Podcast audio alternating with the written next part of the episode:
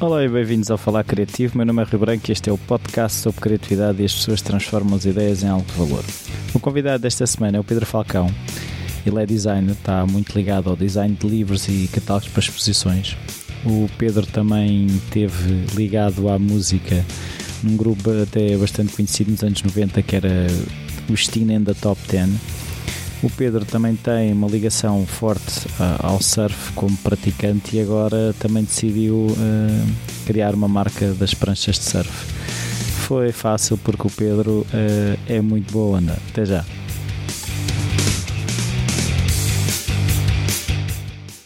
Olá Pedro, obrigado Olá, por esta Rui. oportunidade. a primeira pergunta que eu costumo fazer é se na tua infância a, a criatividade estava presente, se havia artistas na família, um familiar engenhocas, hábitos culturais, esse tipo de coisas. Uh, sim, o meu pai uh, sempre foi um pintor amador. Agora pinta menos, mas recordo-me perfeitamente quando era miúdo, ao fim de semana, calculo eu, ele meter lá um cavalete e, e ter aqueles livros que ensinavam a pintar e o óleo e tal, aquele cheiro. Portanto, lembro perfeitamente dele estar ligado, de certa forma, ao querer, ao querer pelo menos uh, aprender a pintar. E lembro-me disso. Lembro-me de ter ficado marcado, precisamente porque me recordo muito bem disso, e, e não sei se isso tem a ver com o facto de eu gostar imenso de pintura e de eu próprio também pintar. Mas também, paralelamente a isso, há uma coisa muito importante do sítio onde eu nasci, que é o Museu Malhoa.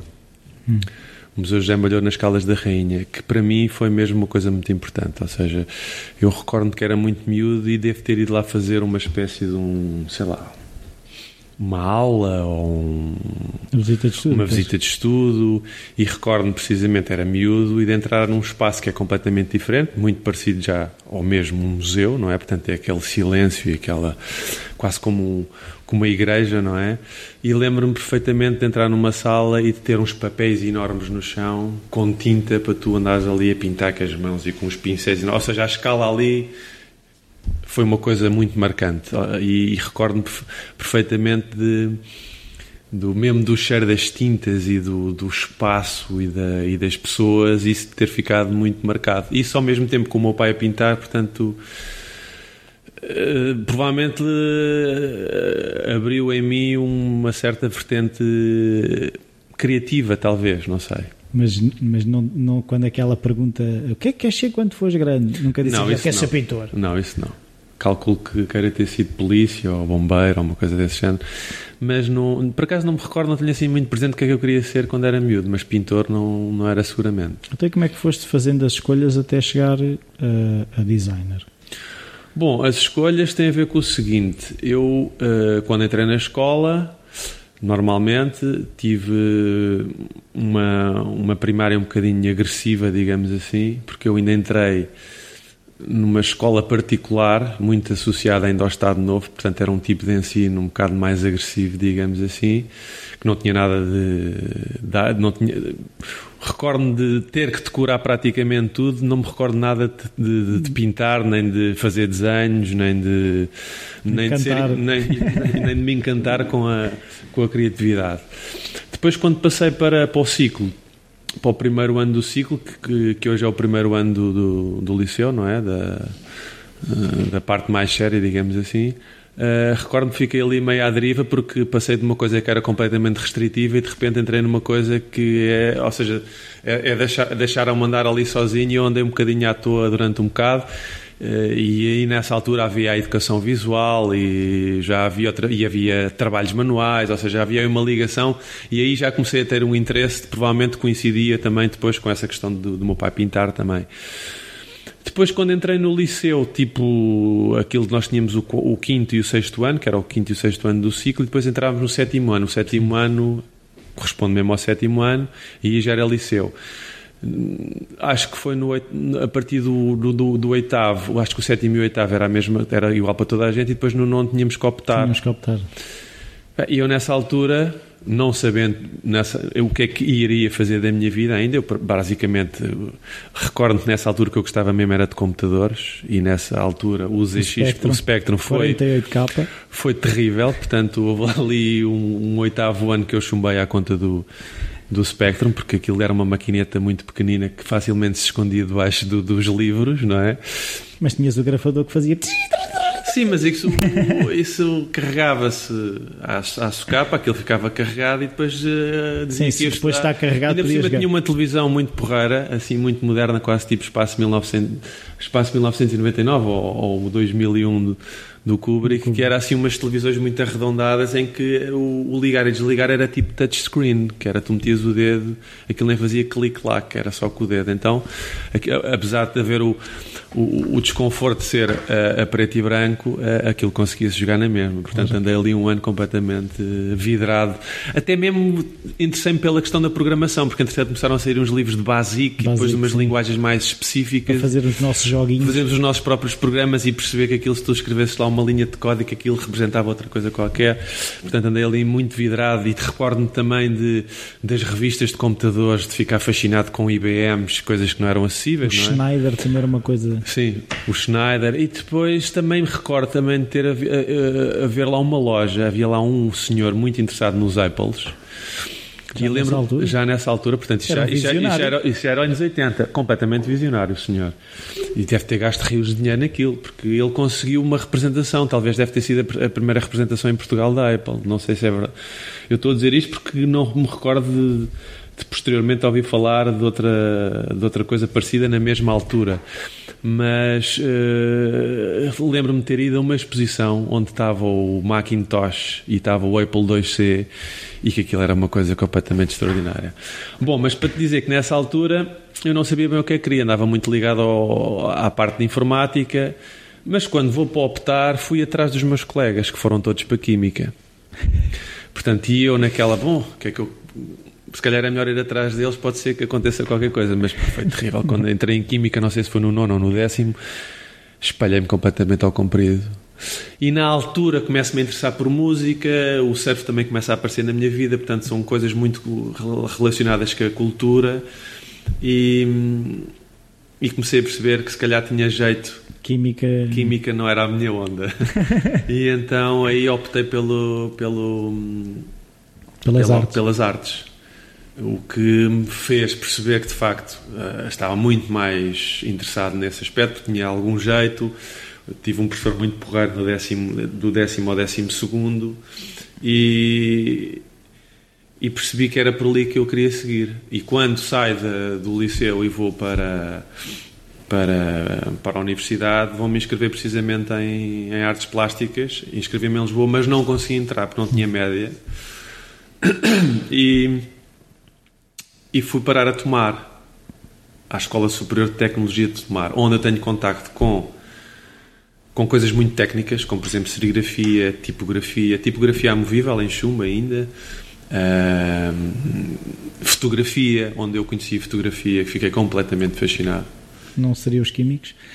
Não seriam os químicos, mas era a questão da, do, da, do fotografar e tu próprio revelares a tua própria e, e aquilo é imagem. é quase um ritual, não é? Incrível é completamente fascinante. Na altura ainda não havia o digital, portanto a, a sim, fotografia, sim. o analógico estava completamente. E havia muita questão do preto e branco e, de, e a cores. E ali era o preto e branco, mas o começar a trabalhar e perceber o que é que é uma pinhole e fazer fotografias dessa forma e depois para. E sobretudo porque Tomar tinha condições incríveis, tinha condições muito muito avançadas, acho eu. Acho talvez, provavelmente em Lisboa haveria outros, outros laboratórios, mas ali em, em, termos de escola estava muito bem preparado. Tinha para cerca de 10 ampliadores enormes, tinhas papel de fotográfico a rolo, que era lá executar, tinhas condições incríveis.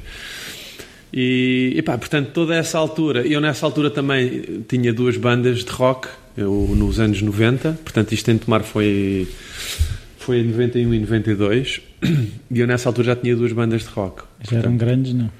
Não, epá, eu, as minhas bandas de rock nesta altura cantavam em inglês, que era uma coisa mal uh, interpretada em Portugal. Portanto, todas as editoras que. É, o pós-25 de Abril. Se, aliás, eu acho que a, a música liberta-se do, do facto de algumas bandas cantarem em inglês, liberta-se disso precisamente com o David Fonseca com o Silence For, recordo-me perfeitamente. O Silence foi muito tempo depois, mesmo assim. Foi muito tempo depois, portanto, porque houve uma, uma, certa distância, não só minha, mas também dos meus colegas que, que tinham as bandas. Portanto, eu a determinada altura percebemos que nós não nos conseguimos alimentar com estar a dar concertos para 10 pessoas, apesar de termos conseguido gravar Quando a metade discos. era família, não era? Sim, outra metade era família, portanto, apesar de haver sítios, aliás, os concertos até corriam bem, porque a malta fazia os discos, vendia lá quando ia dar os concertos, portanto havia uma certa. Os fãs, de certa forma, as pessoas se interessavam, conheciam e sabiam o que era. Uhum. Mas não havia mais, não era para além disso. Para além disso era tudo. Aliás, as editoras onde nós fomos achavam graça, porque tinha assim um som alternativo e interessante, só que o problema era ser cantado em inglês, que era uma coisa que não interessava. E tivemos várias propostas eh, a, a seduzirem-nos precisamente para nós alterarmos a língua, o que nós não aceitámos. E depois acabámos por andar ali numa zona em que, bom, isto não, não, há, Não vamos a lado nenhum. Não vamos a lado nenhum e cada um foi seguindo o seu caminho profissional.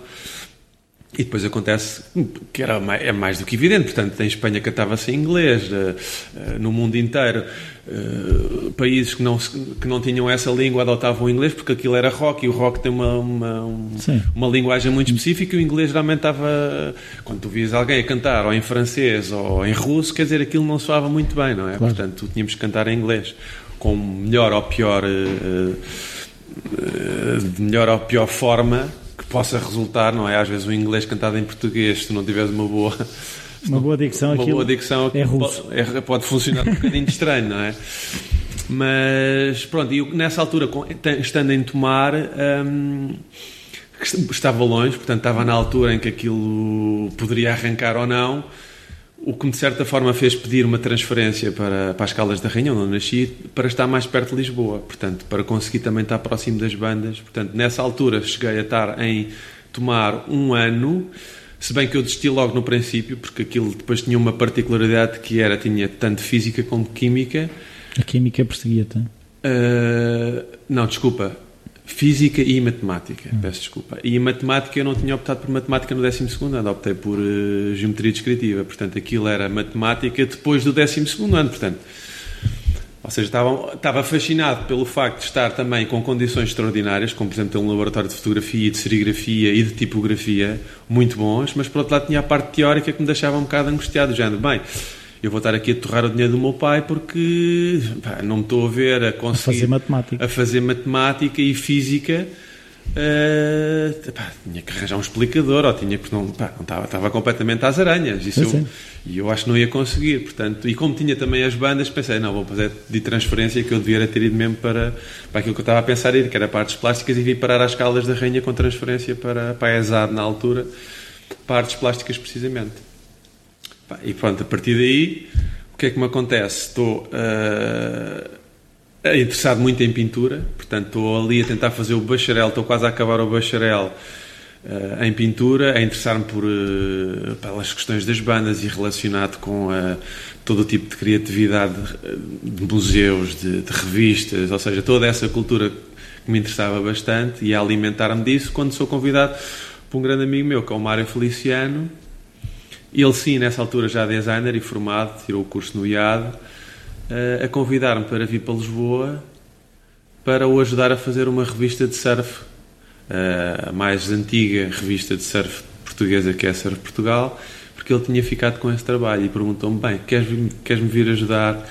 E eu fiquei ali um ou dois dias um bocado, epá, mas ainda não acabei o curso, mas também isto de acabar um bacharel de pintura, também não há propriamente ali um emprego Sem garantido. eh, garantido. Portanto, decidi, bom, então vamos para Lisboa. Até porque também me interessava, de repente, pá, como é que se faz uma revista? Não faço a mínima ideia. Portanto, então entrei nessa empresa com o, com o irmão dele, que é o João PauloFiciano. Tanto o Mário como o João Paulo faziam parte das bandas, cada um deles numa das bandas onde eu participava.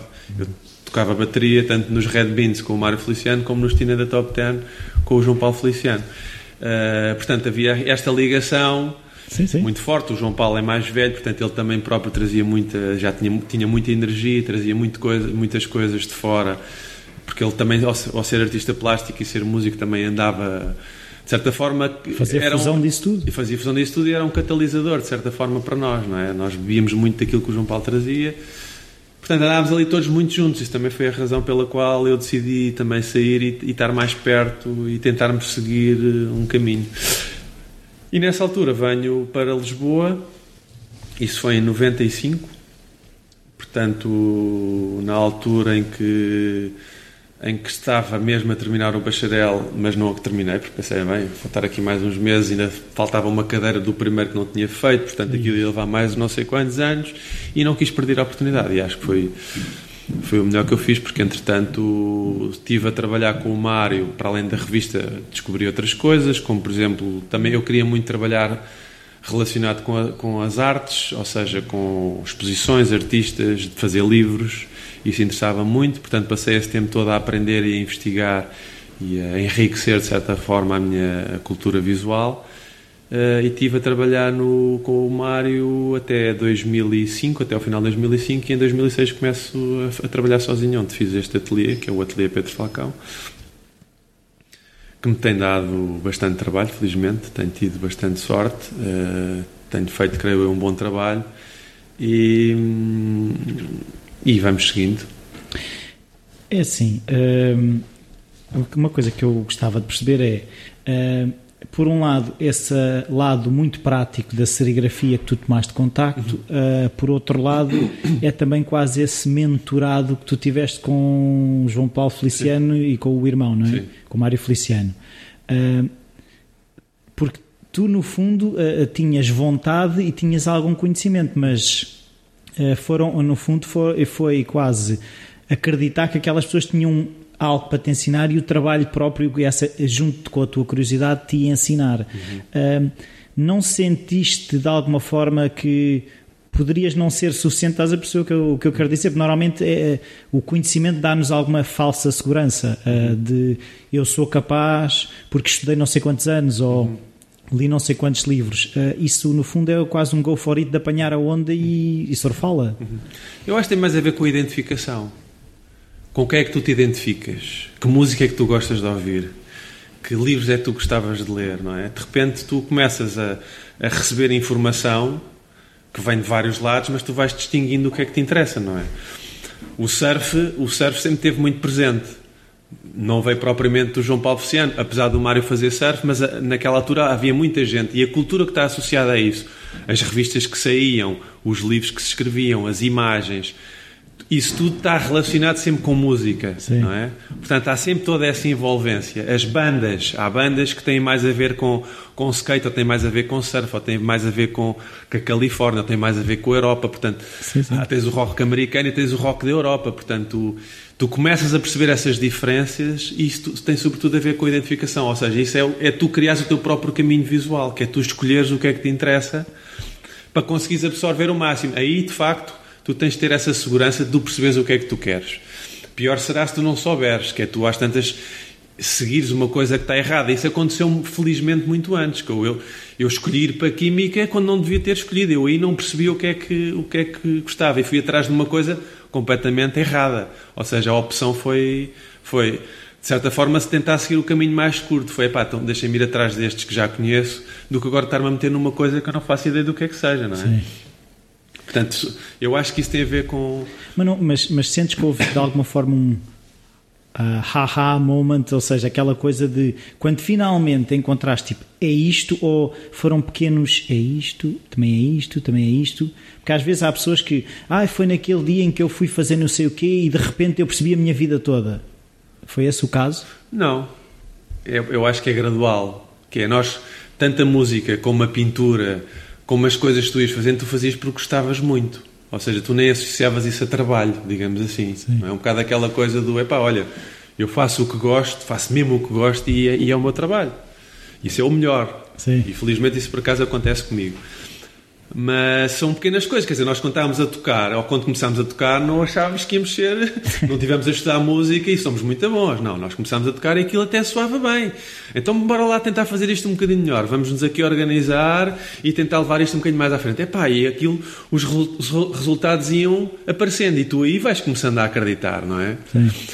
Ah, por exemplo, nas artes plásticas já é um bocadinho mais, é, era um bocadinho mais difícil. De repente é um, é um bocado mais pantanoso o universo, não é? Tu de repente começas a fazer umas pinturas, mas entretanto há muita coisa. E tu, mas será que isto. Mas depois há sempre alguém que te diz: é pá, não, por acaso gosto daquilo que tu fazes. E tu vais.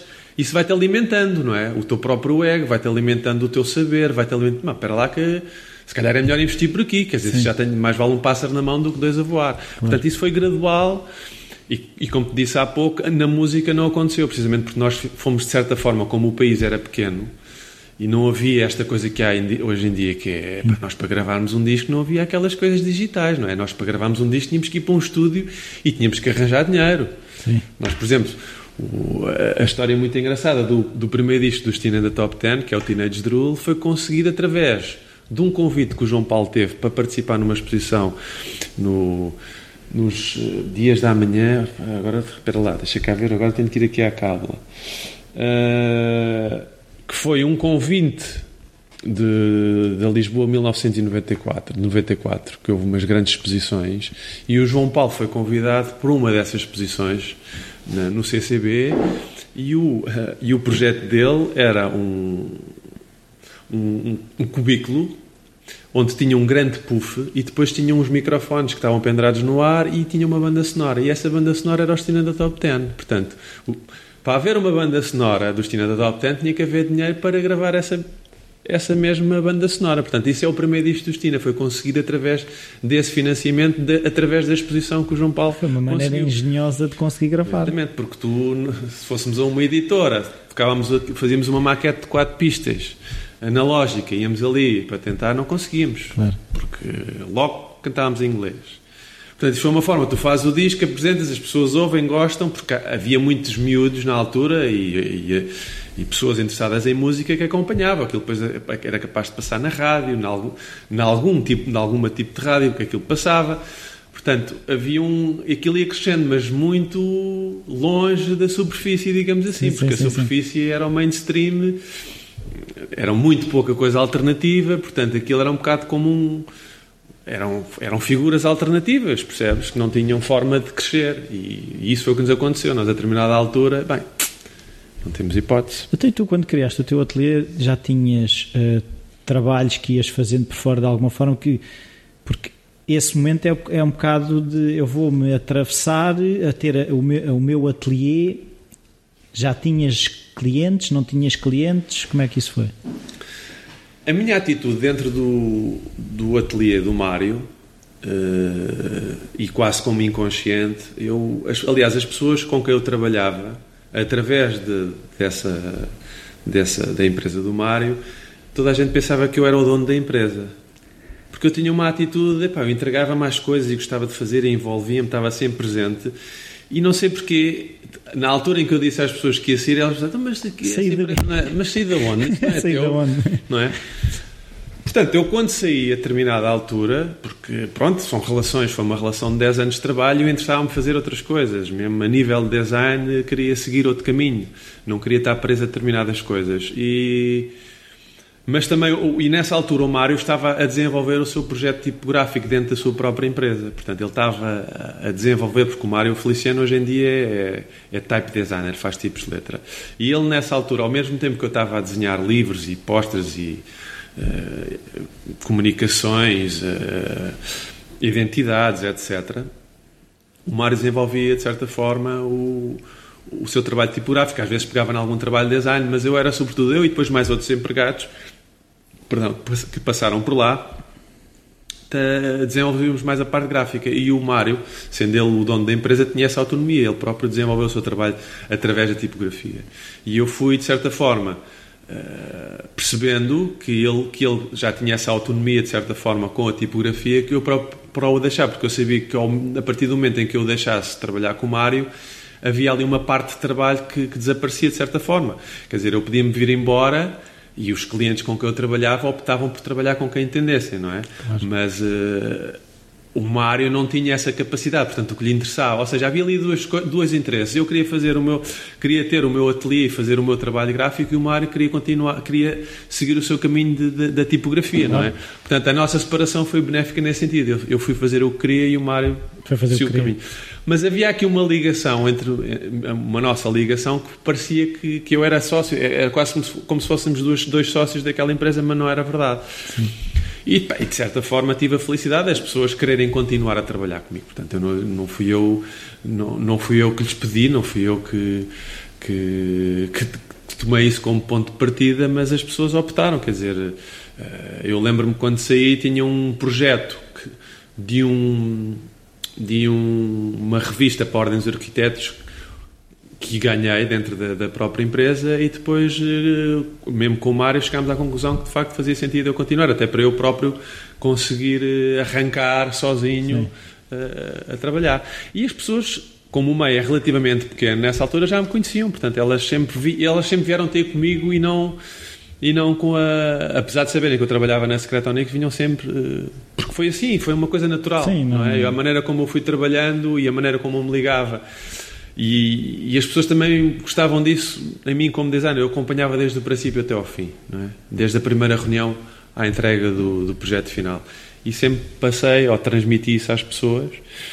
E, e foi assim, foi uma, apesar de ter sido uma separação, foi um processo relativamente simples e, e natural. E, e natural.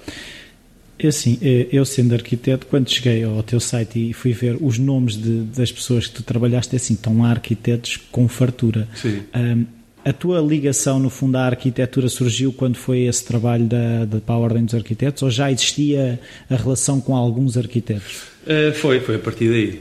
Foi a partir daí que as pessoas. Aliás, eu começo a trabalhar com o José Adrião e com o Ricardo Carvalho, que eram os diretores da, da, da Ordem dos Arquitetos, eles próprios também arquitetos e que, me, para além desse trabalho, me iriam solicitando por outras coisas. Porque o meu trabalho também tem muito a ver com arquitetura, que é a gestão de, de espaços brancos, digamos assim, e de desorganizar. Portanto, essa, essa coisa quase em planta Sim. também acontece com o meu trabalho. E eu, o meu trabalho gráfico Uh, acaba por ser muito sedutor para os arquitetos também, percebes? Portanto, e eu também adoro, também gosto imenso de arquitetura, mais do, do sentir e de ver não, não faço ideia como é que se faz arquitetura, mas tenho essa sensibilidade e sempre gostei. Portanto, eu sempre quis também, de certa forma, a ocupação trabalhar. dos espaços-chaves, não é? Sim, exato, a ocupação de espaços, exatamente. Mas, quer dizer, em termos de programas, é, acaba por ser um. Ao fim e ao cabo, eu também tenho um programa para resolver dentro Sim. de um livro, uma estrutura que tem que ter compartimentos e tem que ser. Tem Sim, que mas, mas uma coisa que eu te ia perguntar é, é se não sentes de alguma forma que existe quase uma estética uh, uh, que os arquitetos gostam de ver associada à maneira como expõem ou como, como nos seus livros. Uh, se tu pegares num livro de arquitetura, há quase essa linguagem de livro de arquitetura. sentes isso ou não? Estás-me a perguntar se que os designers têm uma própria linguagem gráfica para. Ou seja, que existe uma linguagem gráfica para mostrar a arquitetura. Aquilo que eu sinto é quando eu pego um livro de arquitetura, existem muitas coisas em comum independentemente quase do designer que tenha feito o livro. Hum. É uma percepção errada ou achas que pode ter algum fundamento? Eu acho que depende dos livros que estiveres a ver. Eu acho que isso tem a ver precisamente com o projeto que tu tens para o, para o livro. Tem a ver com, primeiro tem a ver com o programa. E o programa aqui, o que é que é? O que é que vai ser o livro? Vai ser um livro do teu trabalho, como arquiteto durante estes 20 anos, vai ser um livro que é sobre uma obra, vai ser um portfólio, uh, vai ser um, um, livro de ideias, portanto, isso vai definir o tipo de livro. Sim. Agora, há uma coisa que tu não podes ter, ver livre, que é, tens fotografias das obras e tens plantas e cortes e alçados, etc. Como é que tu podes transformar isso? Isso é um dos meus desafios. É, é, é, quando eu trabalho com arquitetos, tenho, eu tenho uma percepção do que é que deve ser um livro de arquitetura e às vezes entro em discussão com eles precisamente por causa disso. O que, é, o que é que nós vamos mostrar? O que é que as pessoas têm que sentir?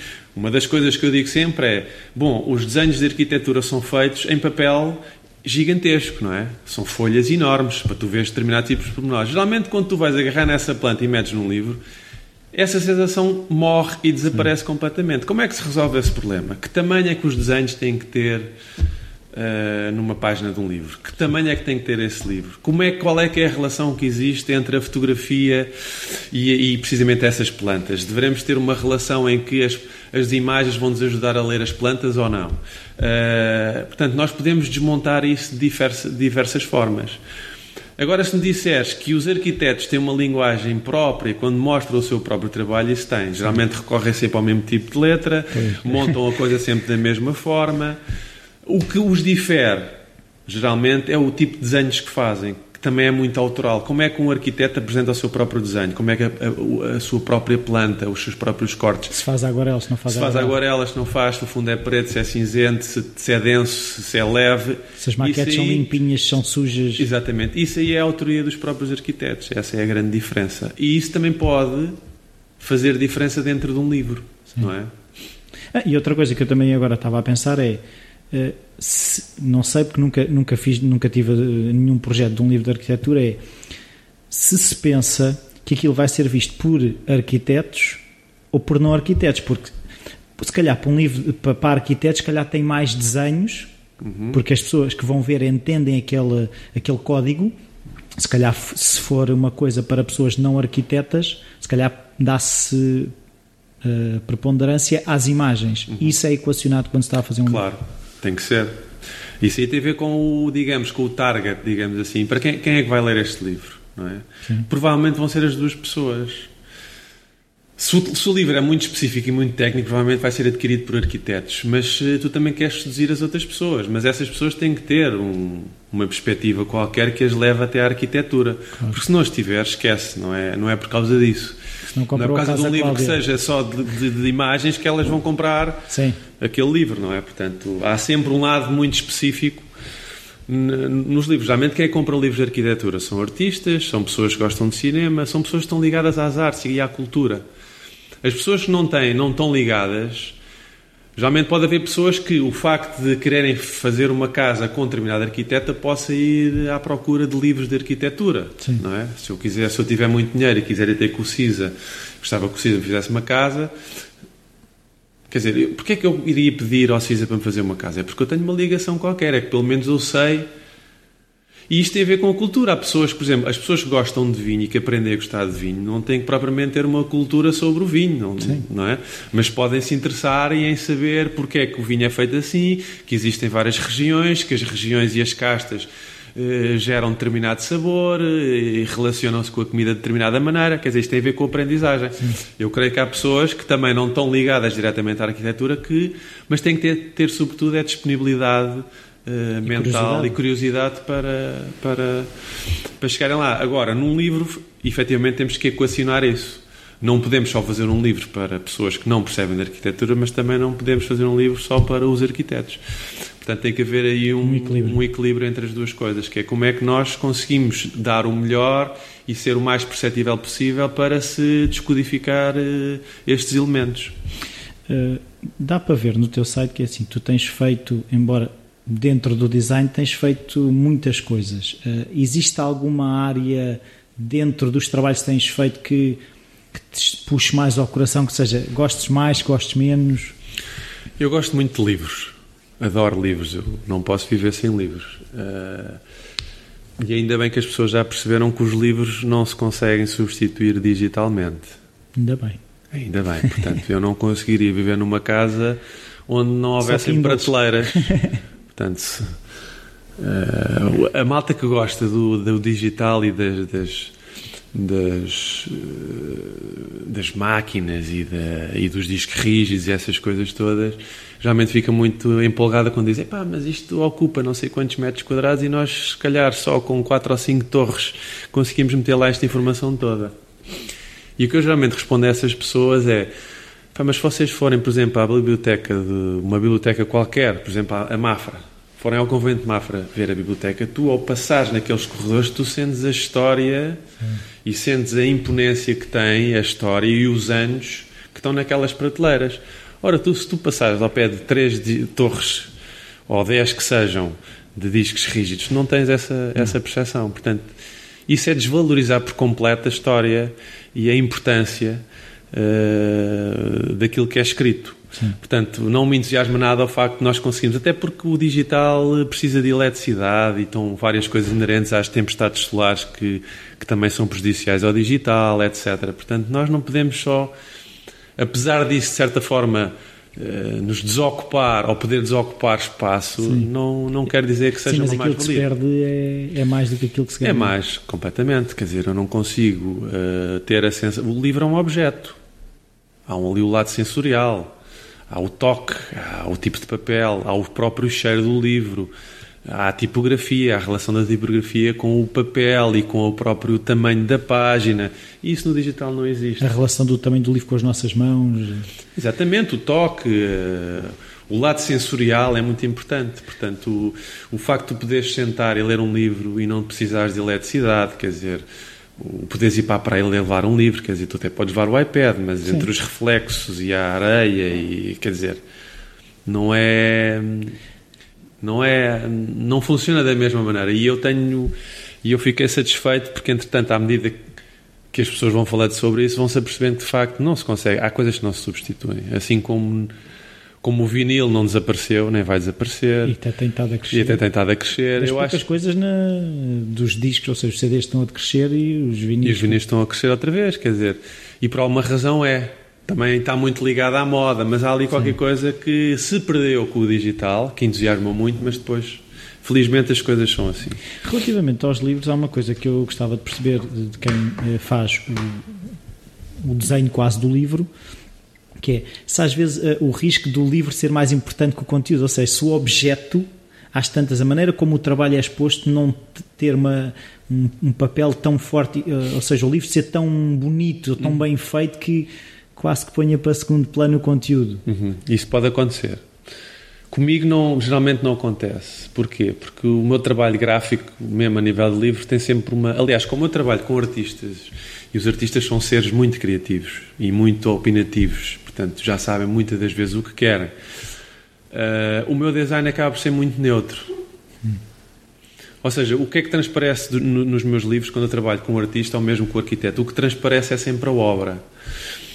Uh, a minha subtileza está precisamente nos formatos, nos tipos de materiais, ou seja, isso que tu estás a falar, o que tu estás a querer dizer tem a ver com o over design, que é, geralmente tu tens um livro que é exageradamente espetacular, o que geralmente para mim é um mau, um mau sintoma. Quer dizer que tem design a mais. E quando tem design a mais... Tem design mais também, se calhar. Diz, tem é. E sobrepõe-se ao próprio trabalho. Isso não é desejável. Portanto, isso para mim é um mau trabalho de design. Uh, eu trabalho num registro mais transparente, digamos assim. Ou seja, é quase como se as pessoas não dessem pelo design percebem que está ali um objeto que está bem feito, mas o que elas estão a ver não é o design, é o, o conteúdo. Porque o, não faz sentido nenhum tu teres um livro que esteja a falar sobre uma coisa que não é aquilo pela qual ele foi pedido, não é? Sim. Portanto, isso realmente é mau. Mas há esse, há esse, às vezes há esse risco e muito, aí acontece com alguma frequência, que é tu de repente percebes que, pá, espera lá, que isto pode acontecer, é às vezes, e isso já aconteceu comigo, é o, o livro e o, e o que está dentro do livro ser melhor do que, por exemplo, uma exposição sobre o material que está de, dentro desse livro. Sim. Isso já acontece. Sim. Já aconteceu várias vezes que as pessoas, epá, gosto muito mais do livro do que da, do que da exposição. A exposição não está bem montada, ou o espaço não é adequado às obras, ou, ou estava mal iluminado. Uh, e às vezes isso acontece, mas isso não quer dizer que seja mau. Não. Porque até, até porque o livro é aquilo que fica. É uma memória Sim. dessa exposição e a exposição desaparece, deixa de ser vista, não é? Hum, tu consegues descrever, por exemplo, como é que, qual é que é o processo de fazer um livro? Uh, ou seja, chegam a ti com o briefing, tu vais fazer pesquisa, depois tens reuniões, Sim. como é que isso... Isso geralmente uh, é diferente de caso para caso, mas uh, tem, é, como, é como fazeres um trabalho de arquitetura. As pessoas vêm ter contigo e dizem assim, olha, queria fazer um livro uh, um, quero fazer um livro sobre este trabalho que vai estar nesta exposição. Portanto, tu vais a uma reunião, reúnes com essa pessoa e vais tentar cercar de todos os elementos uh, que te sejam úteis para tu perceberes o que é que pode ser esse livro. É? E tu, a partir daí, vais escolher os elementos. Bom, vamos fazer uma exposição. Esta exposição vai ter estas obras. As obras já têm imagens ou não têm imagens. Tu vais avaliar se as imagens são boas ou se não são boas. E tu aí, eu aí estou a pensar no livro, não estou a pensar na exposição, não é?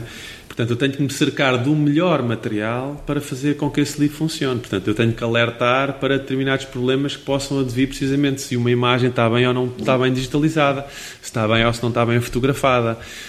E a partir daí eu vou começando a analisar a coisa. Depois, uh, tendo em conta que é um livro, digamos, tradicional ou comum ou não, eu vou tentar me cercar, ou vou tentar, dentro daquilo que eu já fiz e dentro daquilo que se faz lá fora, e eu geralmente estou atento às coisas que acontecem, que é para eu próprio estar atualizado, dependendo do tema, ou do tipo de exposição, ou do tipo de imagem, se alerta-me para determinado percurso que eu possa levar uhum. para, para a execução do livro. E depois tem tudo a ver com, geralmente tem que haver um coordenador editorial, porque o coordenador editorial é que vai estar é um, um interface entre o artista e o editor e quem está ligado mais ao artista e que filtra as coisas e que me passa as coisas já mais, já mais organizadas, digamos Sim. assim. Uh, mas uh, tu. E, desculpa, diz, ias continuar?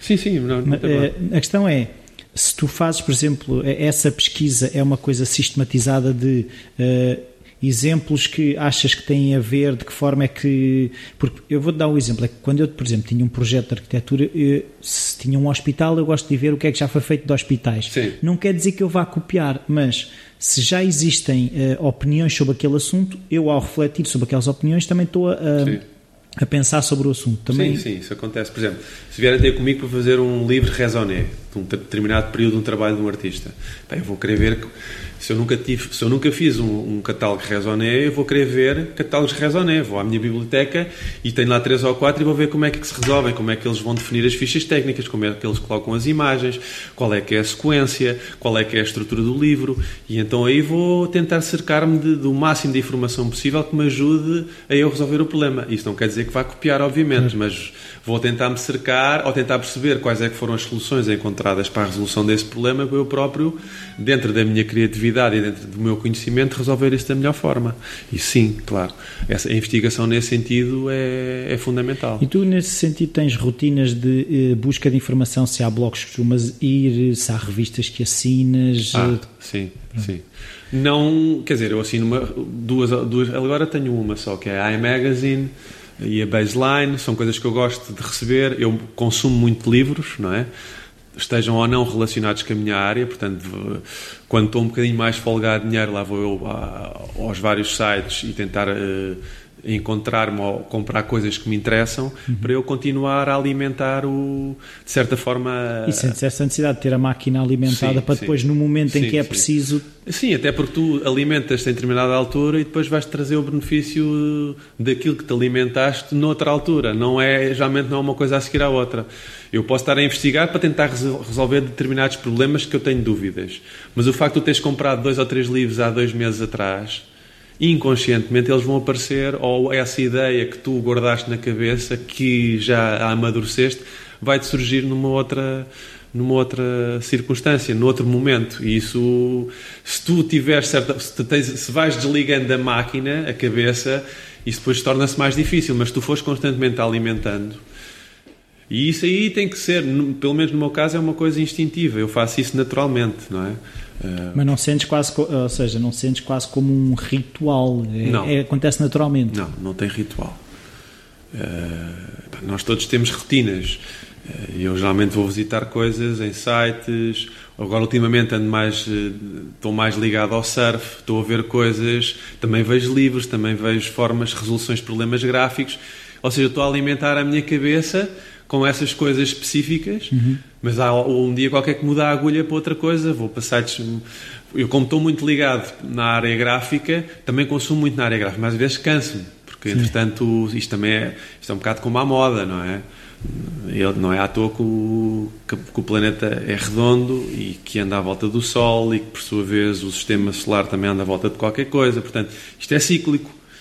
O, gra, o grafismo também tem esse, é um bocado parecido com a moda. A moda passa de verão para o inverno, mas o, o design é de X em X anos.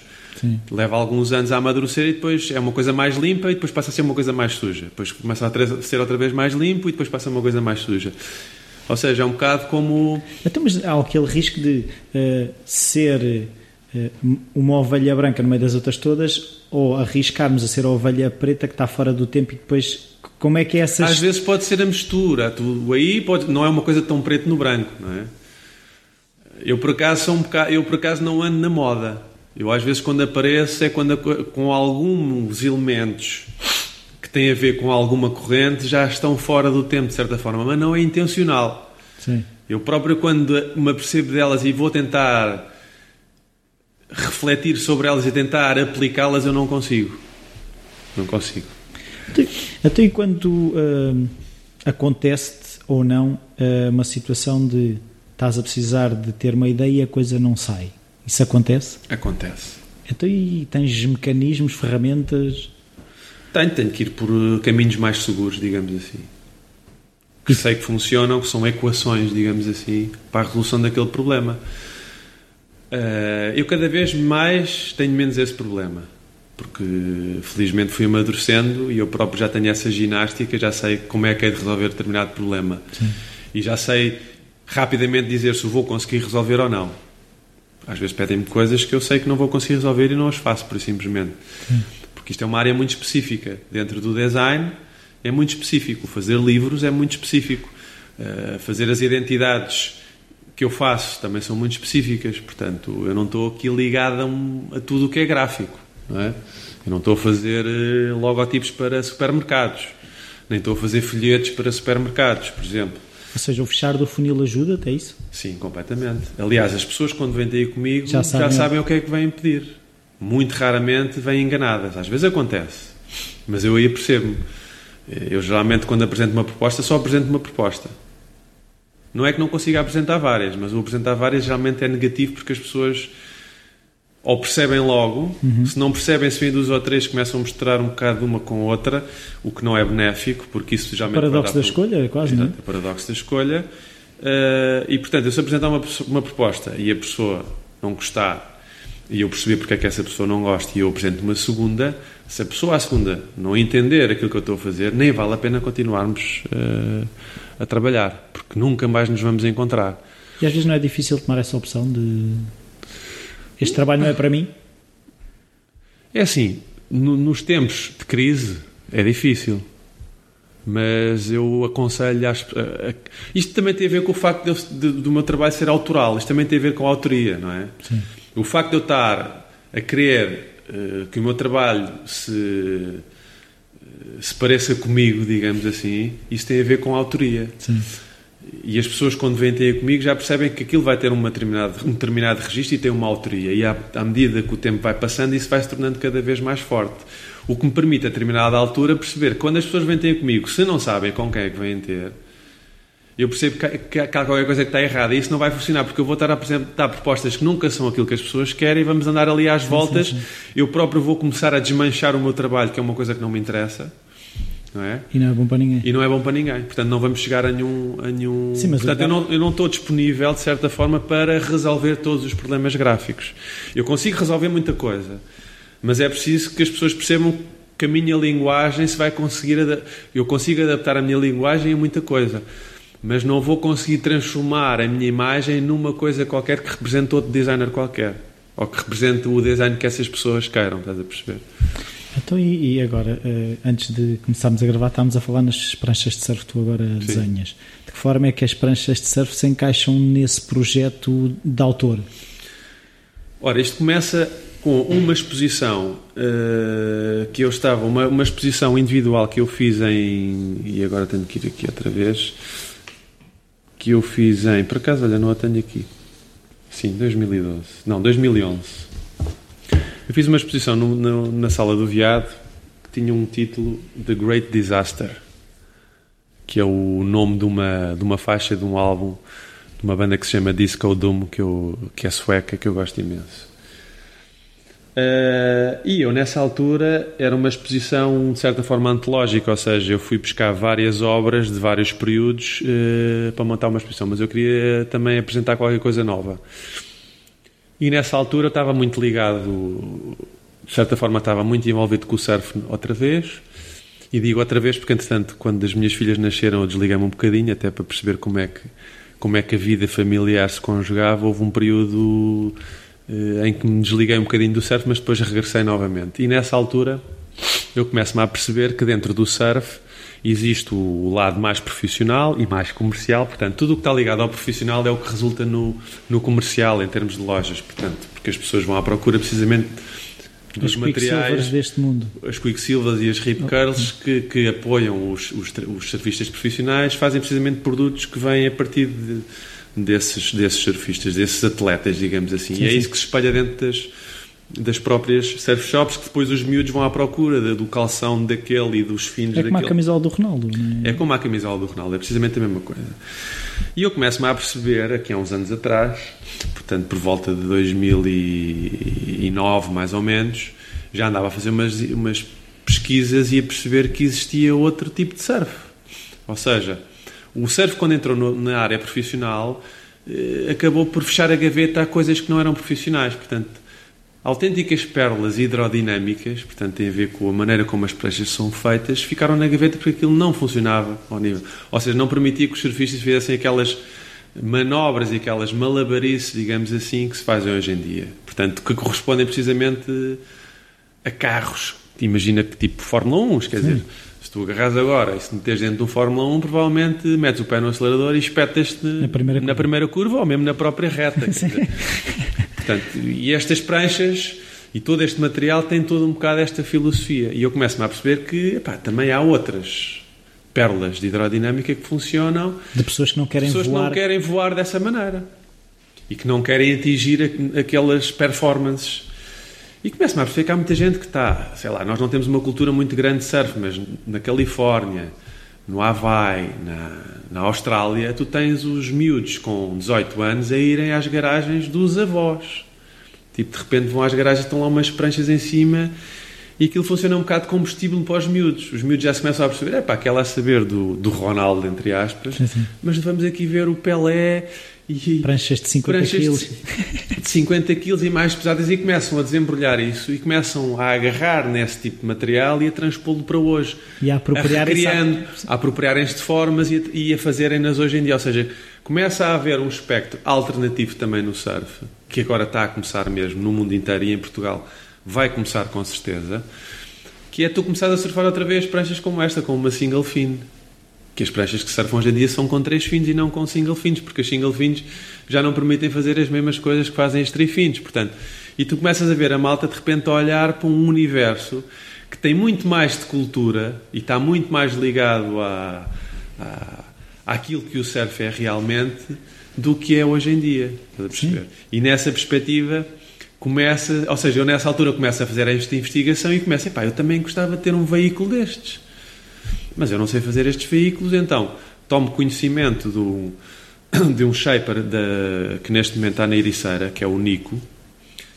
O Nico não é o da, da semente, mas é o Nico da, da Wave Gliders, que tem precisamente um português que já começou há uns bons anos a fazer precisamente este tipo de prancha para este circuito específico. Será?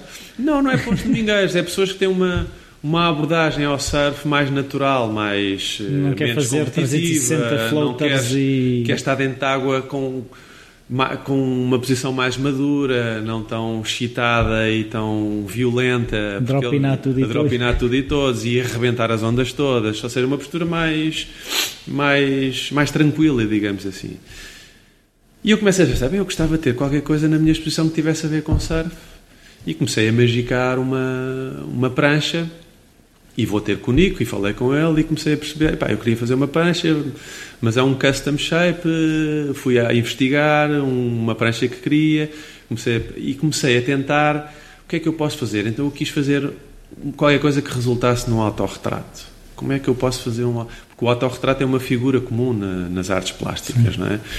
E eu queria fazer um autorretrato, mas não vou fazer um retrato, né? comecei a magicar, ou seja, começa a, a cercar-me de vários elementos para fazer uma prancha que depois tem um resultado que é uma fotografia, que é isso que está aí atrás. Uhum. Portanto, tens essa fotografia, que é uma fotografia à escala dessa prancha, que tem uma inscrição, e essa inscrição, que é Fly Blackbird, que foi uma inscrição que eu encontrei que tem a ver comigo, começa, de certa forma, começa a ter a ver com a música, tem a ver com uma, com uma música dos, dos Beatles, daquele álbum muito famoso que é o White Album, uhum. que tem uma música que se chama uh, Blackbird Fly e eu troquei-lhe as voltas e meti Fly Blackbird, porque também tem a ver com o meu nome. Eu, o meu apelido é Falcão, pássaro, black tem a ver com a tipografia, porque é arte negra. Sim, sim, sim. Eu quero uma prancha preta. Portanto, comecei ali a magicar várias coisas. Eu queria fazer essa prancha, eu próprio surfar com ela, com essa inscrição, e depois metê-la no, no estúdio e fotografá-la à escala, e isso seria o autorretrato, que é isso que está aí, precisamente. Essa prancha existe foi surfada por mim, é um projeto, tem um conceito e quero que ela depois resulte nessa exposição dessa forma. E isso aconteceu. E, pá, e a partir daí eu pensei, pá, mas isto é altamente. Eu quero, eu quero continuar. Se calhar há eu, mais Pedro Falcão a para, querer... Exatamente. Portanto, eu quero fazer pranchas. E começo a pensar, bom, vou, comecei a investigar, Uh, comecei a sondar pessoas, a fazer perguntas, pá, isto e aquilo, pá, se calhar, mas Fly Blackbird até podia ser uma marca e até podia ser fazer pranchas, mas eu vou fazer pranchas, não vou fazer pranchas e comecei. Pá, e entretanto surgiu-me esta ideia. Bom, mas eu fazer pranchas, se não for eu fazer, tem que ser um shaper, mas como é que um shaper vai fazer pranchas que não são as suas próprias pranchas? E apresentei isto a um amigo meu das Caldas, que também teve relacionado com a música e está neste momento, que é o Luís Brito, que tem a sua própria marca de pranchas, que faz essas pranchas, não os, os Fórmula 1, mas de certa forma para esse espectro dos miúdos, porque geralmente todos os shapers que estão em determinadas zonas alimentam os próprios locais, porque geralmente conseguem atingir preços mais acessíveis do que as pranchas de marca que estão nos, no, nas surf shops, que são as pranchas dos Mick Fannings e dos Kelly Slaters, que são muito mais caras. Portanto, há essa. E no culturalmente fundo, há fundo essa. também estão mais adaptadas às condições locais, não é? Digo Exatamente. Uh, porquê? Porque as, as, condições locais têm a ver com as próprias ondas que, que estão nesse sítio e geralmente as pranchas são adaptadas a, esses, a, esses, a esse registro. Uh, mas, entretanto, fui falar com o Brito e pá, ele aceitou e percebeu que, de facto, isto é um espectro completamente diferente do dele, que não colide com o dele e que, e que ele o identifica Sim. identifica como, como existente, que, que faz sentido e, e, e, as coisas começaram por, por acontecer dessa forma. Ou seja, de repente comecei eu próprio a investigar, a ver os modelos que eu queria fazer. Ou seja, as pranchas são completamente desenhadas por mim, os outlines que são muito importantes, o tipo de prancha, que são pranchas mais grossas, mais largas, de mais certa estáveis. forma mais estáveis, mais facilitadoras, etc, etc. E, epá, e agora encontro-me dentro mais uma uma linha que me entusiasma dentro do meu percurso criativo, que é as pranchas de surf. Eu próprio, como faço surf, ainda ainda me fica mais uh, ainda me empolga mais estás a perceber? E, e, nessa perspectiva é uma é um encontro muito feliz que é aquela coisa de tu fazes mesmo aquilo que tu gostas o que de certa forma dá-te um ânimo reforçado. Uh, tu consegues descrever um dia normal de trabalho uma semana normal de trabalho? Tentas estruturar por exemplo uh, entre a Fly Blackbird, uh, trabalhos de livros, se, se, tentas de alguma forma reservar blocos de tempo Sim. para isto ou para aquilo? Sim, tenho que reservar obrigatoriamente. Eu, eu encaro a Fly Blackbird como um cliente também, que é, eu tenho que apesar de eu ter ao logo um lado que de certa forma está feito, que é o facto de eu ser designer, conseguir transportar tudo o que é imagem, a marca, etc.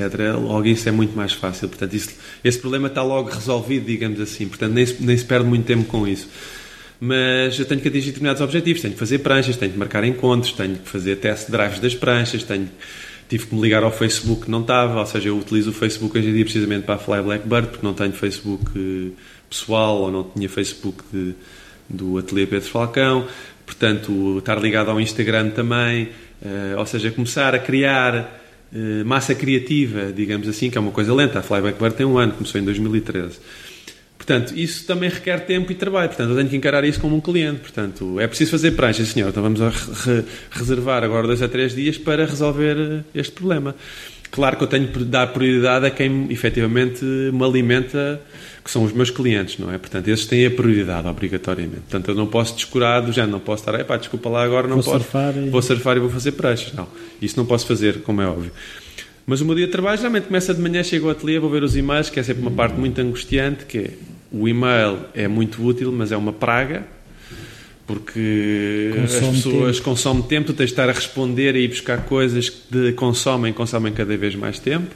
Portanto, depois passado quase uma manhã, às vezes uma hora quando corre bem, às vezes duas ou três horas quando é pior, porque tu tens que, às vezes com clientes, tens que ir buscar coisas que já fizeste, não sei o quê, mandar, fazer um PDF, eh, fazer uma emenda, ou seja, perde-se imenso tempo. Depois, geralmente, ao princípio da tarde, uh, começa a pegar nos trabalhos uh, de um cliente qualquer, estou a desenhar. Geralmente, ao fim do dia, comigo é a altura mais criativa.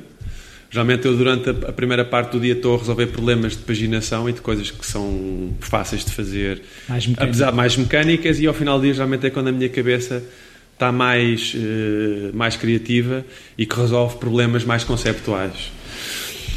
E mesmo às vezes durante a semana consigo encaixar o, o ter que ir uh, às caldas ver um shape, ou ir pintar uma prancha, ou ir até fazer surf, porque às vezes é preciso ir fazer surf não só para que faz bem à cabeça, como também para experimentar uma prancha e ir mostrá-la a alguém. Uh, portanto, isso acaba por, por, por, um, por se encaixar quase como se fosse uma reunião. Eu, se precisar de fazer surf de manhã, não estou amanhã porque fui, entretanto, fui fazer surf de manhã uma ou duas horas, mas depois vou passar naquela surf shop onde vou mostrar uma prancha e depois estou aqui a partir da hora do almoço e estou eh, estou perfeitamente pronto para começar um dia de trabalho mais de escritório, digamos assim. Mas hoje em dia o meu trabalho começa também muito. Aliás, mesmo com os livros acontece. Eu às vezes preciso de ir uma gráfica acompanhar um trabalho e vou para o Porto, geralmente com as gráficas com que trabalho, estou lá dois ou três dias. Levo o portátil e estou a responder e-mails e estou às vezes a resolver problemas gráficos, uhum. Mas estou fora do escritório. Portanto, eu há muito trabalho que faço, que faço fora. E o A Fly Blackbird está muito. encaixa-se perfeitamente nesse nesse espectro de trabalho fora do ateliê. Até quando é que tu desligas? Pelo que disseste, tens filhas, como é que é a gestão disso tudo? Bom, uh, tenho a Lita, que é a minha mulher, que é uma peça fundamental, que, que, que, tra que, que trabalha em casa, que, que cuida mais das miúdas na parte das escolas e dos horários, etc. Eu estou presente ao final do dia, faço o que consigo fazer, uh, epá, mas tento ao máximo estar uh, fins de semana a acompanhá-las, bem que o fim de semana também acabo por fazer surf de manhã, uh, o que de certa forma para mim é-me é útil para eu próprio descansar a cabeça, porque isto, como deves, para além de fazer design, eu também sou contabilista e e faço a limpeza, portanto, eu produzo, tenho as reuniões, portanto, eu trabalho sozinho, o que dá imenso trabalho. O que hoje em dia, nos dias que correm, acaba a ser muito útil porque tu não tens aqui uma máquina que está sobrecarregada de encargos, o que, de certa forma, permitiu sobreviver durante este tempo. É. Neste tempo de crise. Uma máquina próprio, magrinha. Ou seja, uma máquina magrinha, mas que dá muito, muito trabalho e eu próprio do, preciso também às vezes do fim de semana, mas eu tento estar o fim de semana sempre o mais próximo possível e, acho, e tenho consciência que sou um pai presente, apesar de não, não, não ser, uh, apesar da minha mulher uh, acarretar com a parte mais difícil, não é? Que é a casa, uh, as escolas, ir pôr, ir buscar, etc. Portanto, ela é que assegura mais essa, essa, essa parte. Mas pronto, vamos conseguindo com as nossas dificuldades, que toda a gente também tem, claro. Eh, de conciliar trabalho e, e educação e, e vida. Há alguma coisa que consideres importante uh, neste processo, que no teu processo que nós não tínhamos falado e que queiras falar? Alguma coisa importante? Uh, não sei, assim de repente. Eu acho que o importante mesmo para nós, que somos criativos, é, é, é nós termos a a disciplina de, de nos conseguirmos alimentar em termos criativos. Isso é muito importante. Nós temos que estar sempre ligados. Não é só, pro, não é só a questão do estás atualizado, mas inconscientemente essa alimentação faz-nos crescer, faz-nos acumular ideias, faz-nos acumular vis, eh, coisa, eh, visões, eh, estruturas, produções. E isso é muito importante. Seja o, o, o viajar fisicamente, seja ao viajar digitalmente. É bom, isso talvez seja o mais importante para quem é criativo. E de outro lado, outra parte que eu acho que é fundamental é nós estarmos felizes com aquilo que estamos a fazer, que é meio caminho andado. Ou seja, é um bocado como tu sentiste que não estás a trabalhar, e isso é muito importante. Se tu estás a fazer uma coisa contrariada, não é só é bom, é mau fisicamente, como é mau mentalmente, que é uma, uma uma espécie de uma contração Sim. que. E é uma, uma, energia contrária. É uma energia contrária. É um bocado um estás a remar contra a corrente, o que é altamente cansativo. Isso talvez sejam as peças fundamentais para tu teres sucesso uh, a fazer qualquer coisa. Como creio eu que estás tu a fazer com o teu trabalho. Sim. Se, tu, se tu não, não estiveres entusiasmado com aquilo que estás a fazer, eu acho que não vale a pena fazer.